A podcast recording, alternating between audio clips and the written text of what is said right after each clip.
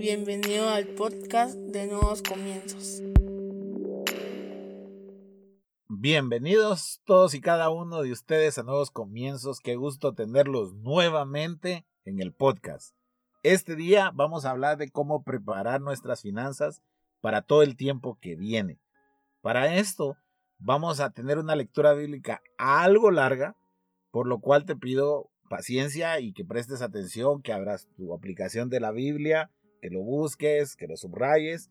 Ve a Génesis 41, versículo 25 hasta el, 30, hasta el 40 vamos a leer, del 25 al 40, 15 versículos vamos a leer el día de hoy para ponernos todos en contexto. La versión que vamos a utilizar es la nueva versión internacional. Dice la palabra del Señor. José le explicó al faraón, en realidad los dos sueños del faraón son uno solo. Dios le ha anunciado lo que está por hacer. Las siete vacas hermosas y las siete espigas hermosas son siete años. Se trata del mismo sueño. Y las siete vacas flacas y feas, que salieron detrás de las otras, y las siete espigas delgadas y quemadas por el viento solano, son también siete años. Pero estos serán siete años de hambre. Tal como le he dicho al faraón, Dios le está mostrando lo que está por hacer. Están por venir siete años de mucha abundancia en todo Egipto, a los que le seguirán siete años de hambre, que harán olvidar toda la abundancia que antes hubo. El hambre acabará con Egipto. Tan terrible será el hambre que nadie se, se acordará de la abundancia que antes hubo en el país. El faraón tuvo el mismo sueño dos veces porque Dios ha resuelto firmemente hacer esto y lo llevará a cabo muy pronto. Por todo esto, el faraón debería buscar un hombre competente y sabio para que se haga cargo de la tierra de Egipto.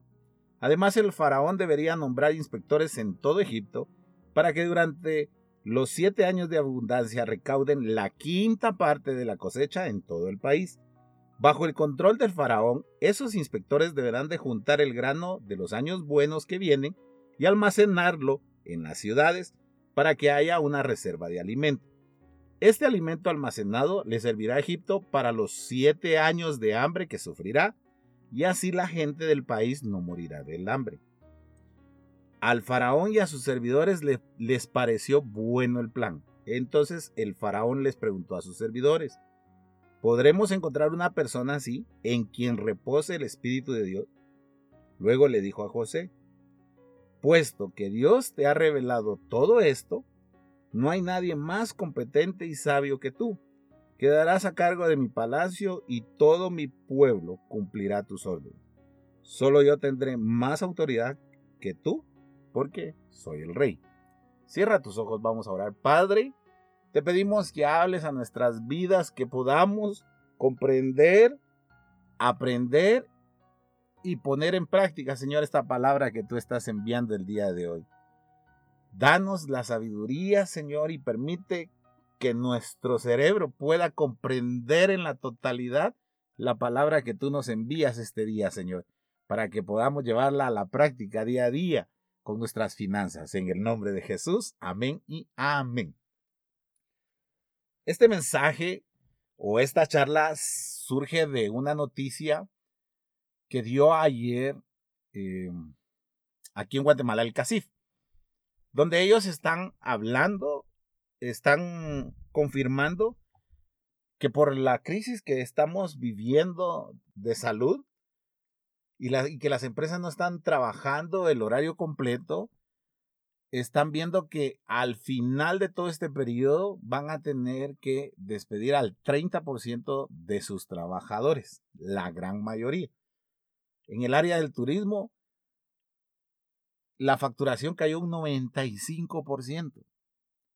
Y en el área, en el, en el área de, de maquilas, productoras y todo, están produciendo solo el 50% de su capacidad, por lo tanto, el flujo de caja ellos ya no tienen para cubrir sus planillas. Y para no despedir a todos, lo que tienen que hacer es despedir por lo menos al 35% de las personas. Eso significa que en Guatemala, por lo menos, no sé en el mundo, en el mundo los, números son más fuertes, pero en Guatemala, según ellos hablaron el día de ayer, el 35% de las personas trabajadoras se quedarán sin empleo. Y aquí quiero hacer una pausa. ¿Por qué? Porque saldrá algún religioso a decir, es que Jehová es mi proveedor. Y yo no lo niego. Dios nos provee a todos y Dios es proveedor de nosotros, es proveedor mío, es proveedor de mi familia. Pero tengo que ser muy congruente con lo que yo hablo.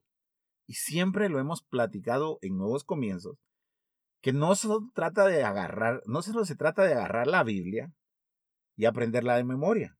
Y que cuando nosotros nos sentimos mal, agarrar un, un versículo aislado y ponerlo solo para complementar mi falta de disciplina. Y esto es lo que pasa con los religiosos que dicen, Dios proveerá, porque solo agarran la parte bonita de esa palabra y no, no agarran las obligaciones. ¿A qué me refiero con esto? Dios provee y Dios le proveó a José y por eso hice esta reflexión sobre ese pasaje.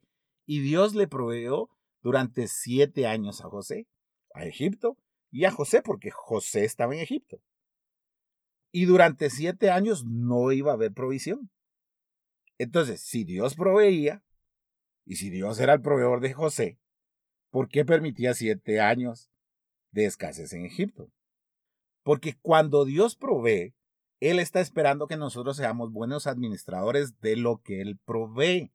Por ejemplo, tú puedes ganar 15 mil quetzales mensuales, y eh, gracias a Dios, es una provisión grande de parte de Dios para tu vida. Pero tú puedes asignar 7 mil quetzales para gastar, gastar en cosas que debes, que de verdad son importantes, que de verdad son importantes, y 7 mil para ahorrar. O también puedes decidir gastarte los 15 mil. O es más, también puedes decidir gastarte los 15 mil que Dios los está proveyendo, meterte a tres tarjetas de crédito, topar esas tres tarjetas de crédito y de momento ya no poderlas pagar. También lo puedes hacer. Si te das cuenta, son tres escenarios donde Dios está proveyendo. El problema es qué haces tú con esa provisión. Entonces el Señor le está advirtiendo al faraón y le da el favor a José de interpretar un sueño en donde durante siete años él va a tener abundancia, pero los siete siguientes no va a haber abundancia. Y va a ser tan grande la hambruna que nadie va a recordar esos siete años de abundancia. Posiblemente tú hoy tienes un sueldo o ganaste algo, ganaste mil quetzales en algún negocio, en tu tienda, en tu venta, lo que tú quieras. Y lo que tú hagas con este dinero ahora, o lo que tú hagas con lo que Dios está proveyendo en este momento, va a marcar lo que tú vas a vivir después de esta emergencia. Sí, como, como te lo estoy explicando. Dios nos está proveyendo. A algunos les está proveyendo su sueldo completo. A algunos les está proveyendo el 50% de su sueldo. A algunos les está proveyendo con ventas. A algunos les está proveyendo por medio de ofrendas algunos les está proveyendo por medio de que les está yendo a dejar una caja de alimento, pero el Señor les está proveyendo a todos y a cada uno. Lo que nosotros hagamos con esa provisión el día de hoy va a marcar nuestro futuro. ¿Por qué? Porque simple y llanamente tú no debes de caer en el lenguaje religioso de decir, bueno, a mí no me van a despedir porque yo tengo fe y tengo cubiertas mis finanzas y tengo cubierto mi trabajo. Ese es un error. ¿Sabes por qué? Porque hay 35% de personas que se van a quedar sin empleo. No lo estoy diciendo yo. Yo no estoy siendo fatalista. Comprendo cómo, cómo funcionan las empresas y por eso te estoy diciendo, si el empresario ya empezó a pensar en despedir a la gente es porque así será, no porque él lo quiera. Tiene que haber un flujo de efectivo para que la gente pueda proveer trabajo a otros. No es que ellos que ellos, ay, no quieren verse afectados. No, ellos ponen su dinero en una empresa y esperan que esa empresa genere ganancias y conforme a esas ganancias va generando empleo. Si no hay ganancias, no hay empleo. Así de simple y sencillo. Entonces, volviendo al tema. Si ellos están diciendo que 35% de personas van a perder el empleo, te voy a poner en un, en un, en un ejemplo para que tú me comprendas completamente. Mira, pues, Supongamos que hay una empresa que tiene 100 empleados. 100. Eso quiere decir que van a despedir a 35 y 65 van a seguir trabajando. Pongamos el primer escenario religioso. Dios cubre mis finanzas, Dios me va a guardar y va a guardar mi trabajo. Perfecto. Ese es el primer escenario religioso. Entonces, Dios te ama más a ti, por eso te dejó el trabajo. Y solo sacó a 35 personas a las cuales no las ama. ¿Verdad? Pongamos el otro ejemplo. Te despiden a ti, tú vas dentro de esas 35 personas que se van a ir. Entonces Dios te ama menos porque tú estabas declarando una palabra, pero te despidieron. Y hay 65 personas sin conversa, según tú, que no merecen estar en ese trabajo, pero ellos no los despidieron. O el tercer escenario religioso. Dios sabrá lo que va a pasar, pero lo que pase, Dios tiene el control. No, mira, Dios tiene el control de todo. Eso sí es cierto. Yo no te estoy diciendo que Dios no tiene el control de todo. Sí es cierto. Pero no puedes esconderte y disfrazarte detrás de un lenguaje religioso. A los primeros 35 que van a despedirse, a los malos trabajadores, a los buenos trabajadores no tienen por qué preocuparse si les van a quitar el trabajo o no les van a quitar el trabajo. Siempre que hay un despido masivo, siempre se despide a las personas que no son los mejores trabajadores. Entonces, si tú eres un buen trabajador, vas a recuperar, vas a tener tu trabajo. Si tú has estado haciendo más o menos tu trabajo, ojo, agárrate. Y no porque hagas ayuno, vigilia y oración ahora, vas a tener ese trabajo. Porque si tú no lo has comprendido, en el momento en que Dios te bendijo con un trabajo y tú no fuiste buen administrador de ese trabajo, entonces por eso te vas a quedar desempleado. Va. A eso quiero llegar. La provisión de Dios depende de qué tan buenos administradores somos nosotros de qué tan buenos administradores de nuestro trabajo, de qué tan buenos administradores de nuestro tiempo, de qué tan buenos administradores de nuestro salario, de qué tan buenos administradores de nuestras ganancias, de qué tan buenos administradores podemos ser nosotros.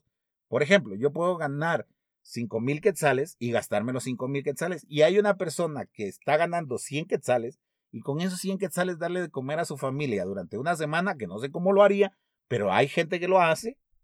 Y estos son, están siendo mejores administradores que yo. Entonces, ¿qué es lo que estoy viendo y qué es lo que estamos viendo? Lo que estamos viendo es que hoy están bombardeando de publicidad las redes sociales para que tú pidas comida.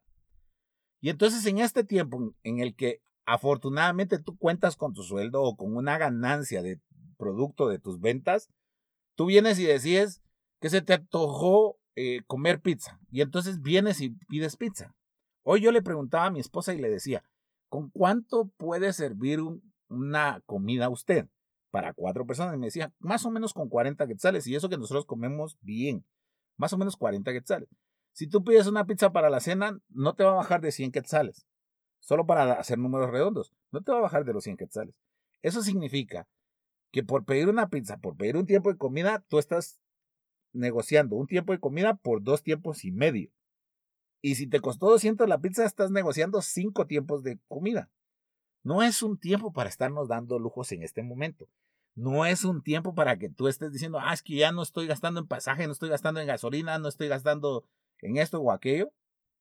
Entonces ese dinero me sobra y yo me lo voy a malgastar. Yo ya te lo hablé en un podcast anterior, pero te lo vuelvo a explicar porque creo que hay personas que no lo han comprendido.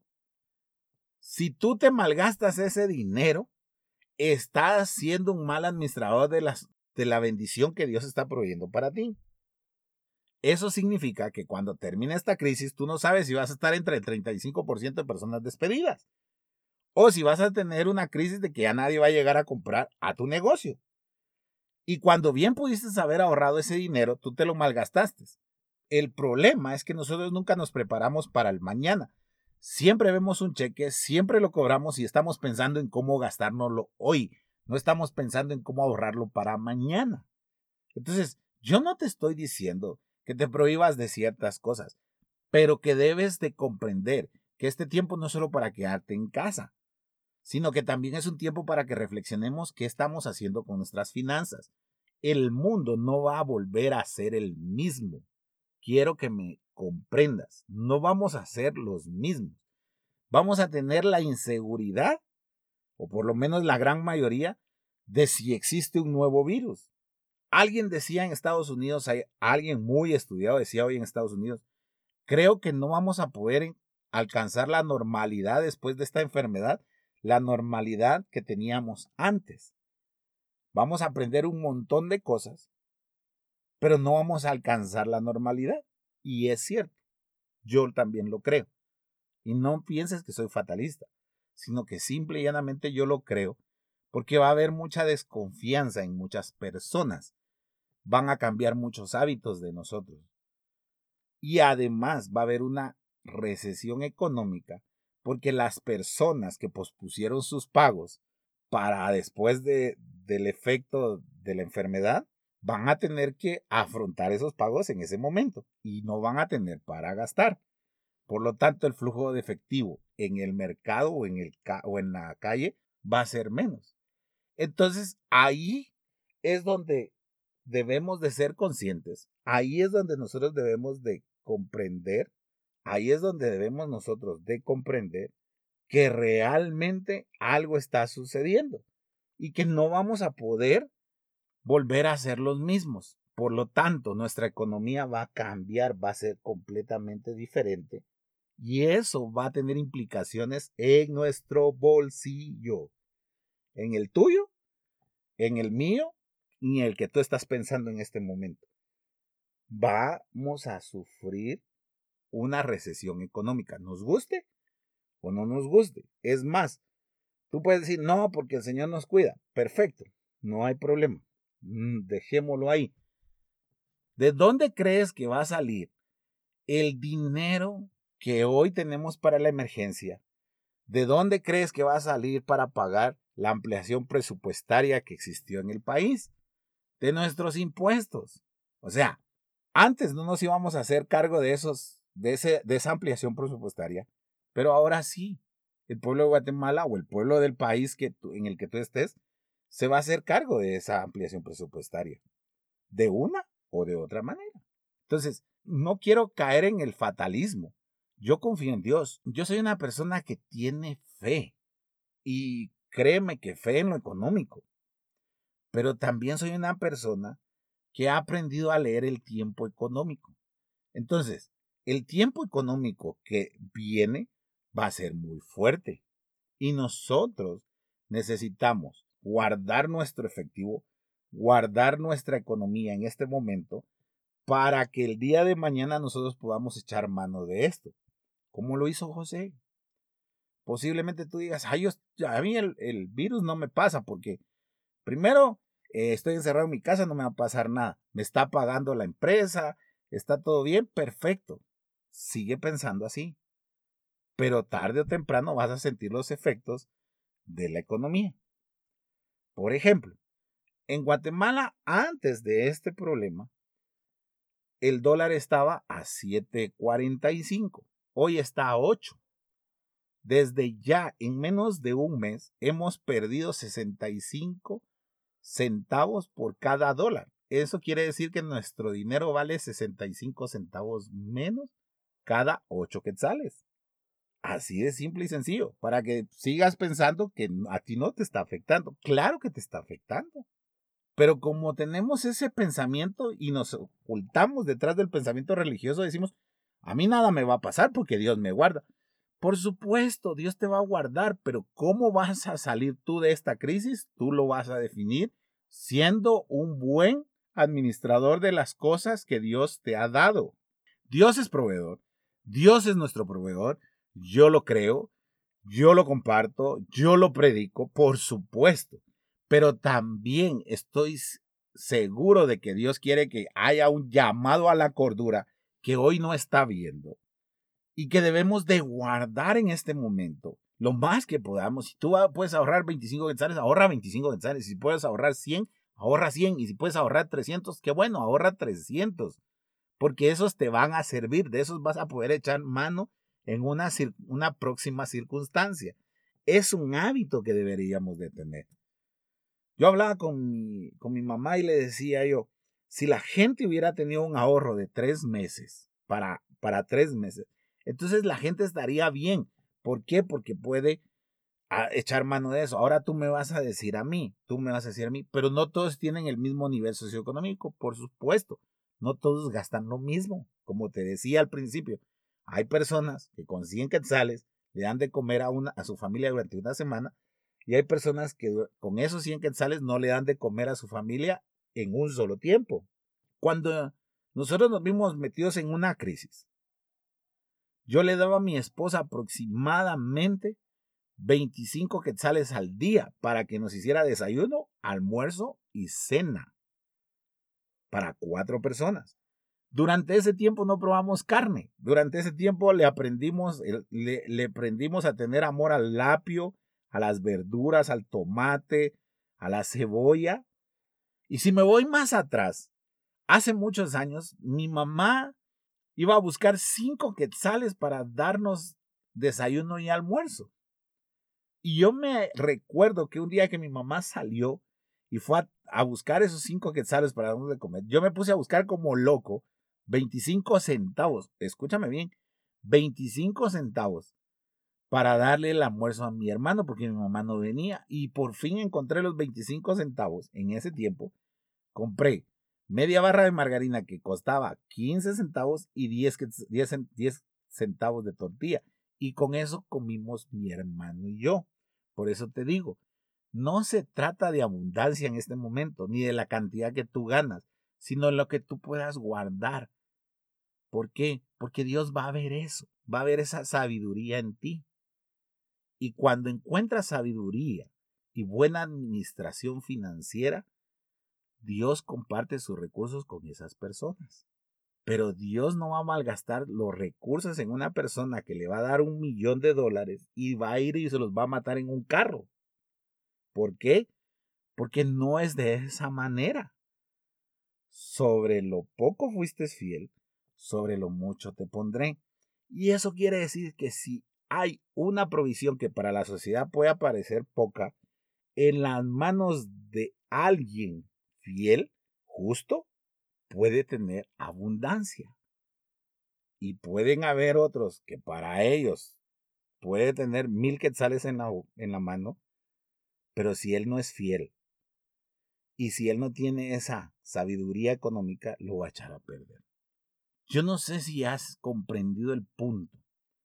Pero José, una persona que Dios había escogido desde mucho tiempo atrás, tenía ese tipo de sabiduría. Durante siete años guardó la quinta parte para que los siguientes siete años eh, Egipto sufriera las consecuencias. No solo le alcanzó para él, le alcanzó para su familia, para sus hermanos, para su papá, y se los llevó a vivir a Egipto. Lo que tú aprendas administrar, no solo te va a alcanzar a ti, sino que esa bendición le va a alcanzar a tu familia, a tus hijos y a tus generaciones. Deja de estar pensando en gastarte el dinero hoy. Comienza a ahorrar, comienza a guardar. Y si vas a gastar, no gastes en lujo, no gastes en antojos. No seas como, ay, se me antojó una pizzita, se me antojó una hamburguesa. Ni en idas diarias a la tienda de la esquina a traer risitos, gaseosa. No. Si vas a gastar, que sea un gasto importante para la alimentación de tu familia y el pago de tus deudas. Porque una deuda no pagada en su día se vuelve un gran dolor de cabeza en los días posteriores. Así que preparémonos económicamente, preparemos nuestra economía, porque el tiempo venidero para algunos será muy duro, pero si tú y yo ponemos en práctica lo que escuchamos hoy, te aseguro que será un tiempo de provisión y de bendición de parte de Dios para nosotros y nuestra familia. Cierra tus ojos. Padre, te damos gracias por hablar de esta manera nuestras vidas. Sabemos, Señor, que es un tema difícil, pero tenemos, Señor, la sabiduría que proviene de ti para que los recursos que tú nos estás dando podamos utilizarlos adecuadamente. Que renunciemos por este tiempo a los lujos, a los deseos, a los antojos, y que realmente con la provisión que nos estás dando, nosotros comencemos a bendecir a nuestra familia o comencemos a ahorrar para que el día de mañana nosotros, Señor, seamos buenos administradores de tu bendición y no dependamos del tiempo económico del mundo, sino de las finanzas del cielo. Gracias, Señor. En el nombre de Jesús. Amén y amén. Y permite que sea de bendición para Él o para ella. Dios te bendiga.